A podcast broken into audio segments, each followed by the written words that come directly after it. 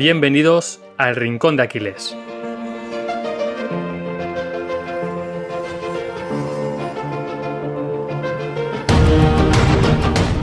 Muy buenas a todos y bienvenidos ya a este quinto episodio del podcast. Hoy David y yo vamos a tratar las ideas de uno de los libros de Seth Godin. Vamos a hablar por qué hay gente imprescindible en esta sociedad y cómo tú puedes ser una de esas personas. Vamos a hablar de la competitividad que se fomenta en el trabajo y cómo salirte de ese juego y destacar. Vamos a hablar también de la educación tradicional. Todo gira en torno al libro de Seth Godin de Eres imprescindible. Pero antes de pasar a las ideas, vamos a introducir brevemente al autor. Seth Godin es un destacado escritor en el mundo del marketing y el desarrollo personal. Sus libros destacan sobre todo por su sencillez y su manera de imprimir las ideas en el libro de manera que leer se hace muy fácil y muy sencillo. Por lo que si quieres empezar a leer un libro sobre esta temática, te recomiendo que empieces por este autor sobre todo Esto es Marketing, El engaño de Ícaro o el mismo libro. Así que si te parece David, vamos a empezar con algunas de las ideas de este libro. Muy buenas Sergio, ¿qué tal? Eh, como tú has dicho ya, quinto episodio. Además tengo muchísimas ganas de, hablar en este podcast porque este libro me, gustó mucho cuando lo leí, no me esperaba mucho de él y la verdad que es un libro que te cambia mucho la, percepción que tienes de la vida. Como tú has dicho, Sergio, queremos aquí un poquito compartir con vosotros qué nos cuenta Seth Godin sobre, sobre el valor que ofrecemos a una comunidad, ¿no? A una comunidad, a una empresa, porque al final todo nos gusta eh, cobrar dinero, todo nos gusta sentirnos especiales, todo el mundo nos gusta sentir que avanzamos, pero ¿cuántos de nosotros nos hemos hecho la pregunta de ¿lo merecemos?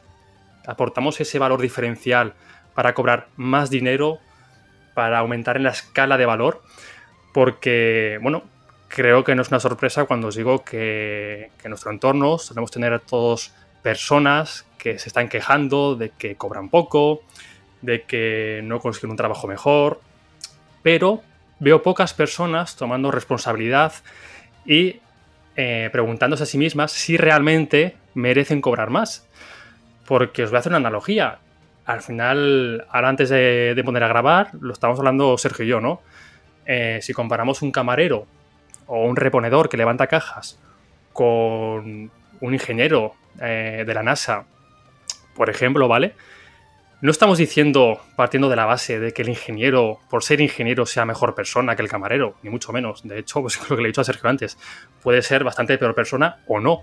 Pero lo que sí que es cierto, y esto es algo objetivo, es que el camarero o el reponedor que levanta cajas está aportando un valor a la sociedad que casi el 100% de nosotros podemos aportar.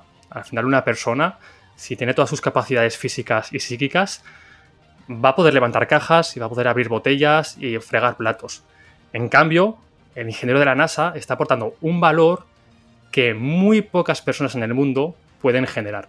Entonces, mm, lo que no es normal es que pretendamos cobrar o tener la autoridad que tienen otras personas.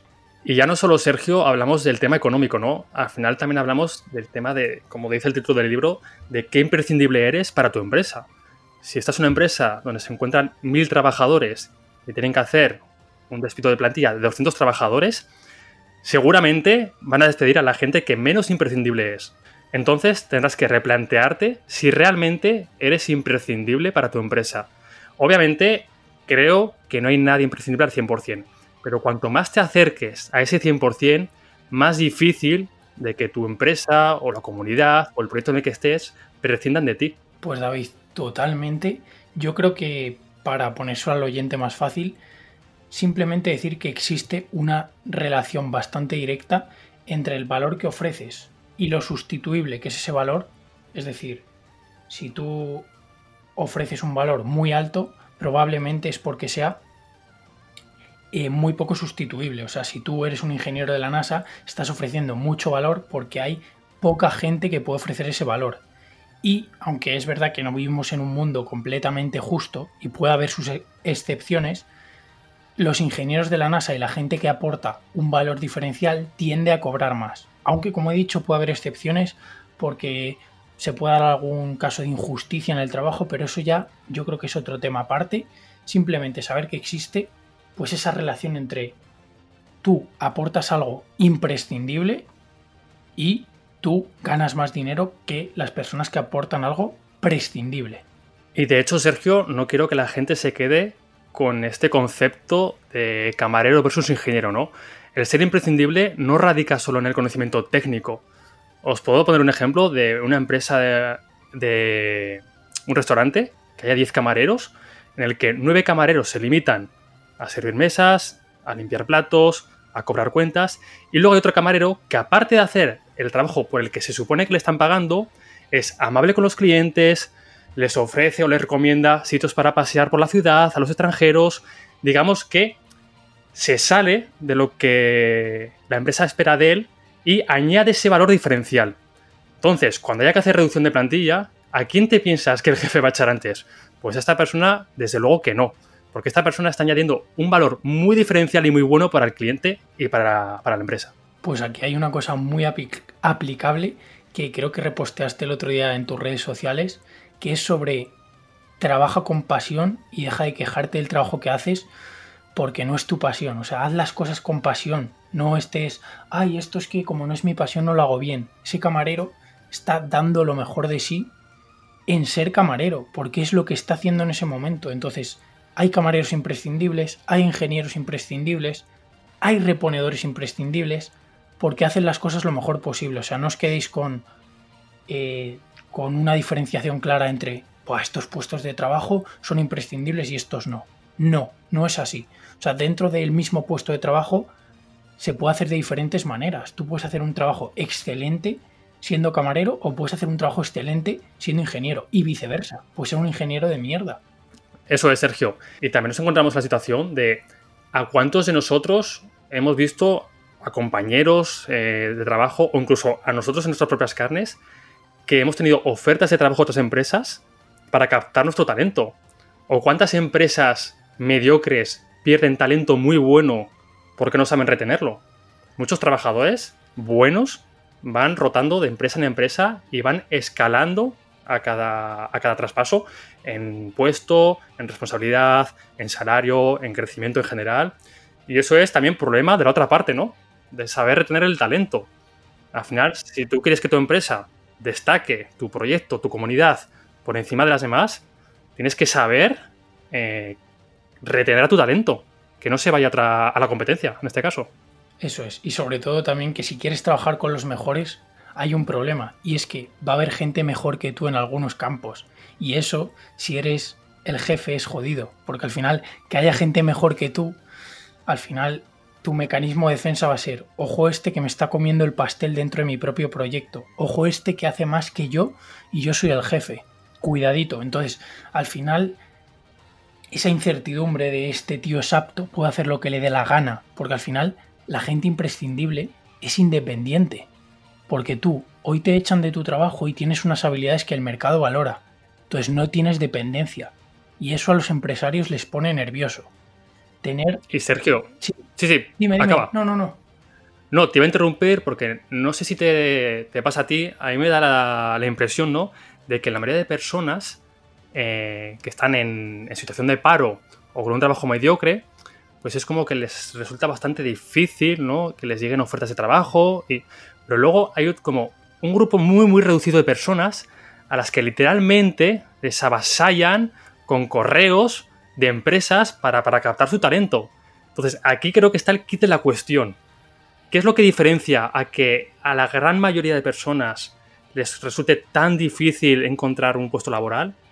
¿Y qué diferencia al otro grupo reducido de personas para que constantemente tengan ofertas de trabajo sin ni siquiera pedirlas? Pues lo que estamos hablando ahora, el valor que aportan diferenciar a esa empresa y también tu capacidad para resolver problemas. O sea, por ejemplo, te pongo el ejemplo de los ingenieros.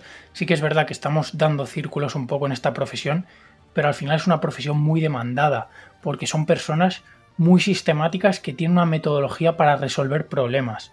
Entonces, al final, las empresas tecnológicas se están pegando por ingenieros. Están pagando con stock options, que para quien no lo sepa es parte de la empresa. O sea, Google, Facebook, eh, las startups pequeñas que están empezando, pagan en salario y en parte de la empresa. O sea, al final, si quieres retener talento, tienes que reconocerlo, porque al final, si un ingeniero te genera 200.000 euros de valor al año y le pagas 10.000, va a haber una empresa que, que diga, un momento, esta empresa gana 190.000 con este ingeniero, le voy a pagar yo 20.000 y luego 30.000. Al final las cosas tienden al equilibrio, es, bueno, es un concepto básico de economía. Yo creo que lo principal para entender este concepto es lo primero, que seamos sinceros con nosotros mismos a la hora de qué valor podemos aportar a la empresa donde estamos o qué, o qué valor queremos aportar a la empresa donde queremos ir. ¿De verdad nos merecemos cobrar esto? Porque a veces nos quejamos de que cobramos mucho o poco sin ni siquiera plantearnos si valemos eso, si nuestro dinero, nuestro tiempo invertido cuesta ese, ese valor que queremos percibir.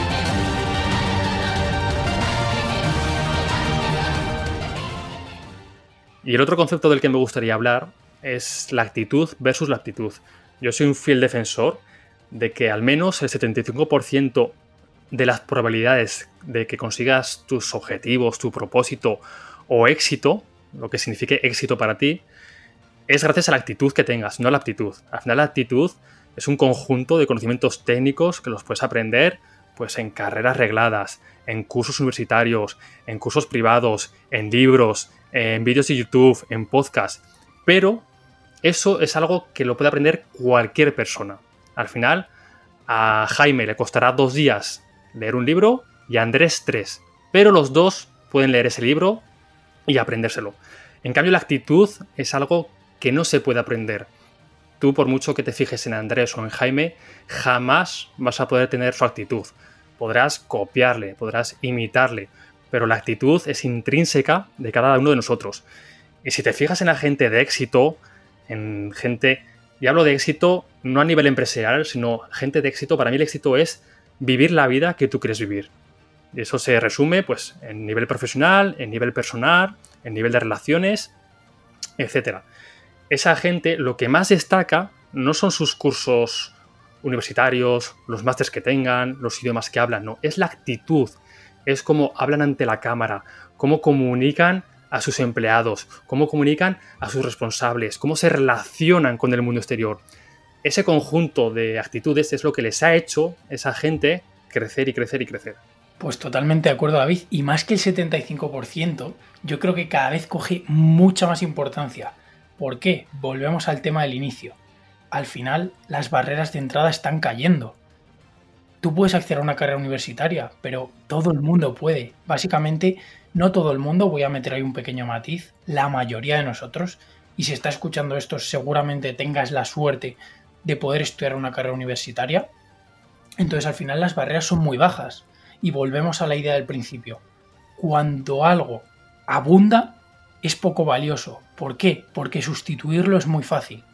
Entonces, la actitud cada vez tiene más valor. ¿Por qué? Porque es insustituible. Porque hoy en día es complicado además encontrar gente con buena actitud. Entonces, el sistema educativo, al final, lo único que hace es juntar la media. O sea, te está dando algo pautado, te limita al máximo y te aumenta el mínimo. Pero normalmente se suele bajar mucho más el máximo y la verdad que las aspiraciones son muy bajas. Lo digo yo que estoy estudiando una carrera en tercero de carrera y la verdad que la exigencia en la media y eso que tengo gente en clase que se queja, a mí me parece bajísima. Te exigen unos conocimientos mediocres, no tienes que profundizar, no te ponen retos. Eh, los contenidos de los que te examinas son muy básicos. No muy básicos porque hay asignaturas que tienes que echar horas, pero que no suponen tampoco unos retos increíbles. Una carrera cada vez es más fácil sacársela. Entonces, yo soy defensor de que si quieres estudiar una carrera, guay, estudiala, pero no te quedes solo en la carrera, por favor, porque al final tú tienes una carrera, el de la derecha tiene una carrera, el de la izquierda también, el que está dos puestos a tu derecha tiene dos carreras y el de que está dos puestos a la izquierda tiene dos carreras y tres máster. ¿Por qué? Porque la educación ahora es muy fácil. Y además hay que tener en cuenta que el modelo productivo, el modelo laboral está cambiando. Hace 30, 40 años, tener una carrera te aseguraba casi al 100% un, un buen trabajo, un buen sueldo y una seguridad laboral y económica. Ahora, como tú has dicho, no te aseguran nada, porque hace 40 años muy pocos eran capaces de tener los recursos para estudiar una carrera y sacársela. En cambio ahora, casi cualquiera de nosotros que viva en un país desarrollado tiene los recursos y los conocimientos y las capacidades para sacarse cualquier tipo de carrera. Entonces ya no te genera ninguna seguridad económica, ninguna seguridad laboral. Y aunque te la generase, egresados como tú en cualquier carrera tienes 100.000 más. ¿Qué aportas tú diferente a esos 100.000 más? O sea, lo que hagas fuera de la carrera. Exacto, pues exacto. sí, la verdad. Yo creo que es al final eso. Y saco a colación una frase muy buena de Seth Godin es, ser bueno en el colegio es una buena habilidad si pretendes pasarte toda la vida allí. Al final, gente que colecciona títulos que su objetivo es el colegio per se. Y te quedas con una cara de, ¿en serio tu objetivo es tener cinco títulos? O sea, yo veo los títulos, los conocimientos como un medio para, para conseguir lo que tú quieras. Eso es, Sergio. Básicamente de lo que nos está hablando Seth Godin en su libro Eres imprescindible es que no te conformes con lo que vas a aprender lo que te van a enseñar en el modelo educativo tradicional. Al final es un modelo que está más que demostrado, que se ha quedado completamente anticuado ante el sistema laboral que tenemos hoy en día. Y como has dicho tú antes, Sergio, es un modelo educativo que puede entrar en él casi todo el mundo. Entonces, está creando mucha competencia, pero muchísima competencia de bajo nivel. La parte positiva, hablando desde un punto de vista egoísta, para ti es que puedes destacar muy fácilmente. Al final, eh, tus compañeros de carrera, tus compañeros de grado, tus compañeros de estudio están aprendiendo los mismos conceptos que tú. Pero de ti depende que seas proactivo, que tengas la capacidad de resolver problemas, que aprendas a hablar en público, que sepas convencer, que sepas vender y quizás algún día hasta que sepas crear un servicio o un producto. Y ese factor es el que te va a diferenciar de tu competencia, el que va a hacer que en un proyecto, que en un puesto de trabajo, seas imprescindible o al menos seas mucho más imprescindible que el resto de, de personas. Totalmente de acuerdo. Al final, resolver problemas yo creo que es una habilidad que las empresas están buscando y mucho. Pero a ver, también David por poner un poquito también esa parte negativa, ¿no? Al final de, oye, que si quieres ser alguien imprescindible, hay un problema. Y es que no tienes receta, no tienes un plan. No es, bueno, miento, sí tienes un plan, pero lo tienes que crear tú. No tienes una lista de cosas que hacer A, B, C, D. No, tienes que crear tú los diferentes pasos, tienes que ser tú el que elija las cosas que hacer. Y al final eso es chungo. O sea, tienes que elegir, tomar la iniciativa, ser proactivo, eh, cambiar las cosas.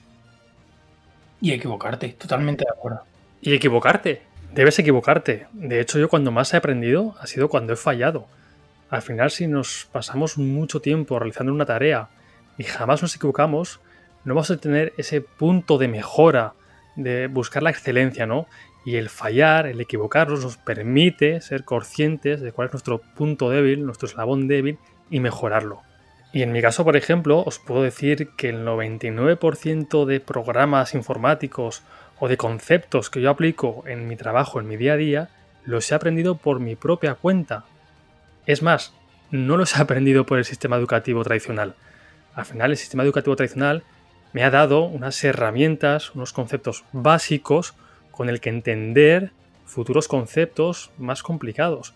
Pero actualmente todo lo que estoy aplicando, todo lo que necesito saber, lo he aprendido gracias a libros, gracias a cursos, gracias a gente que me he molestado en seguir, en buscar y en aprender de ellos, gente experta, gente que sabe muchísimo más que yo en los temas que yo me quiero formar. Y este es el factor diferencial que va a hacer que yo pueda competir con gente que se dedica a lo mismo que yo y pueda ser más imprescindibles que ellos. Pues si al final, si aspiras a la media, como mucho vas a ser como la media. O sea, a no ser que tengas un golpe de azar y pues bueno, vas a estar por encima de la media, pero puede que no por mucho tiempo, porque el mercado al final te va a poner en tu sitio a largo plazo. Entonces yo os invito a que no aspiréis a la media, a que intentéis aspirar a la excelencia. Y sobre todo... Y ojo, Sergio, que no hay nada de malo en aspirar a la media, pero que sean congruentes. Porque lo que, lo que solemos ver es que la gente se está quejando, pero no hace lo que tiene que hacer para conseguir lo que quiere hacer. Entonces, está muy bien, como dices tú, si quieres aspirar a la media o a la mediocridad, perfecto. Pero no pretendas tener la vida del que está aspirando a la excelencia. Totalmente de acuerdo, pero yo creo que al final muy poca gente quiere aspirar a la media y más si escuchan este tipo de podcast que al final, joder, si estás escuchando esto es porque quieres ser diferente, quieres aprender en este formato audio, que desde aquí, bueno, darte las gracias por dedicarnos tu tiempo a escuchar esto. Y al final, si tú estás dedicando tiempo a aprender y no estás en Netflix o en cualquier otro sitio eh, sin invertir el tiempo en ti, es porque no quieres aspirar a la media. Entonces, lo que ha dicho David, sé congruente, no te engañes. No digas, a mí me da igual ser como la media, o no digas, yo quiero ser diferente, pero estés haciendo lo mismo que la media. O sea, sé congruente. Acciones y pensamientos que vayan de la mano. Y también diferenciar entre humildad y conformidad. No es lo mismo, no los confundas. Humildad no significa conformidad. Puedes ser humilde, pero jamás seas conformista. De hecho, siempre debes ser humilde. Pero ser conformista te limita. Te limita las oportunidades de mejorar, la capacidad de desarrollarte como persona, como profesional. Entonces, mantente humilde siempre, siempre te va a quedar algo para aprender, siempre va a haber gente que va a saber más que tú, va a haber gente más guapa, más lista que tú, pero no te conformes. Totalmente de acuerdo, al final hay que diferenciar entre decir, no soy el mejor en esto y resignarte a no pujar por ser el mejor. O sea, no eres el mejor, pero ojo que tú tienes tu oportunidad para intentar serlo. Y aunque te quedes por el camino y nunca acabes siendo el mejor, está en tu mano hacerlo lo mejor posible para ti. Entonces, al final, no confundas humildad con conformismo, porque humildad para mí es una cualidad positiva y, el conformismo al final, si te estoy animando a aspirar a la excelencia, no, no es que sea muy partidario del conformismo. Totalmente, Sergio. Y a mí me gustaría, para acabar, hacer un breve guiño al libro de La Guerra del Arte, que desde aquí os lo recomiendo a todos, y es que vencéis la resistencia. ¿Y qué es la resistencia? Pues la resistencia son muchas cosas, pero lo resumiría en todos esos pensamientos que tenemos dentro de nosotros que nos dice no merece la pena, llegas tarde de trabajar y es que ahora ponerme a estudiar mejor mañana porque estoy cansado, o, ya soy demasiado mayor para dedicarme a otra cosa, o ya soy demasiado viejo para cambiar de profesión, o yo no soy demasiado bueno para ser como esa persona a la que admiro. Eso es la resistencia que tenemos todos, todo el mundo eh, dentro de nosotros, quienes quieren ellos ser. Pues sí, David. Me apunto el libro porque no me lo he leído y ya me lo has recomendado varias veces, así que lo leeré. Y si puedo también decir una frase muy buena que yo creo que, bueno, que a mí me impactó mucho, es, tú eres tu empresa. O sea, piensa en ti como en una empresa. Tienes que invertir en ti, tienes que ser diferente al resto de empresas, porque si no, vas a estar compitiendo en precio y créeme, no quieres competir en precio porque tu tiempo es tu bien más preciado, y aquí meto un guiño al estoicismo, que tenemos un episodio, por cierto, en el podcast. Memento mori, al final, tu tiempo es tu bien más preciado, vas a morir, que no se te olvide, y eso, ten en cuenta que tu tiempo puedes invertir parte de tu tiempo para que tu tiempo tenga más valor. Espero no haber liado al oyente al decir tantas veces tiempo, pero creo que se entiende. Y sí, y nada, y para acabar, pues quedaros con que las reglas del juego están cambiando, bueno, ya han cambiado y siguen cambiando. Seguimos con un modelo educativo de, del siglo pasado, básicamente. Entonces, adelantaros, porque, y más en la situación que estamos viviendo ahora, ¿no? De crisis económica, de pandemia mundial, eh, ahora más que nunca debéis ser imprescindible en, vuestro, en vuestra empresa, con vosotros mismos, porque si no, y no os lo voy a decir yo, pero vosotros os daréis cuenta de que os van a adelantar por la derecha. Totalmente de acuerdo. Y haz cosas, que hoy en día se pueden hacer cosas. Te puedes abrir un podcast como hemos hecho nosotros, un canal de YouTube. Al final, los medios cada vez están más abiertos y las barreras de entrada cada vez son más pequeñas. Aprovechalo. Y falla, falla sobre todo, no te resignes, no te abras un canal de YouTube con la aspiración de tener 10 millones de seguidores, no. Ábrete un canal de YouTube con la aspiración de querer aprender, de querer exponer al mundo lo que sabes hacer y puede que ese canal de YouTube jamás te lleve a nada, pero simplemente el hecho de hacerlo como dice Ryan Holiday, el obstáculo es el camino. Simplemente ese hecho va a hacer que tú, como empresa, como ha dicho Sergio, como si fueras una empresa, tu valor añadido crezca. Porque te va a aportar una experiencia y vas a conocer a muchísima gente que a futuros proyectos, eso que has hecho tú antes te va a valer. Entonces, no intentes solo plantearte objetivos, hacer cosas con el fin de me voy a abrir un canal de podcast para tener 10.000 seguidores, me voy a abrir un canal de YouTube. No, se pueden hacer, como ha dicho Sergio, mil cosas. No te conformes, haz cosas, haz cosas. Eso es, y pregúntate el por qué y elige una cosa y pone el foco en ello. Que fue una cosa que hablamos en la entrevista con Edu que yo creo que, bueno, a mí me marcó mucho de no vas a poder crear nueve Apples a la vez. Si quieres crear un proyecto excelente, céntrate en uno. Nosotros ahora, David y yo, estamos con el podcast, eh, redes sociales enfocadas al podcast, eh, una newsletter enfocada al podcast. Todo está centrado en el podcast. Al final, está muy bien lo de no pongas todos tus huevos en la misma cesta. Te lo compro. Pero pon el foco principal en un proyecto. Pues así es, Sergio. Y bueno, solo quería deciros que si este podcast y el tema que hemos tratado os ha gustado, leáis el libro de Seth Godin, Eres imprescindible, porque básicamente habla de todo esto que hemos estado comentando Sergio y yo, lo desglosa, lo detalla, lo desengrana mucho más que nosotros. Y es muy interesante, ¿vale? Porque te hace darte cuenta de todas estas cosas que, igual al final, desde tus sesgos, no, no, nos damos cuenta. Entonces es una buena ayuda para, para al menos hacerte responsable y ser sincero. A veces duele, pero hay que ser sincero con uno mismo de en qué punto estamos a qué punto queremos llegar y si realmente nos lo merecemos. Y si no nos lo merecemos, ¿qué tenemos que hacer? Y, trazamos el camino. Es tan sencillo como eso. Pues yo creo que nos vamos a ir despidiendo. Mil gracias por el apoyo que está recibiendo el podcast y muchísimas gracias por escucharnos una vez más. Venga, yo creo que lo puedes soltar, David. Bueno, Sergio, antes de irnos, ¿decimos quién viene el, próximo episodio o, lo dejamos en... Bueno, ya subí un post que dije que tenían en común el próximo invitado, algo con Gandalf o Merlin. Yo creo que con esa pista la gente que, nos siga va a saber va a saber quién es, ¿no? Sí. Lo, dejamos. Lo digo que viene un mago al programa. Un mago. Un mago. bueno, pues nos vemos en el siguiente episodio. Hasta otra. Chao, David.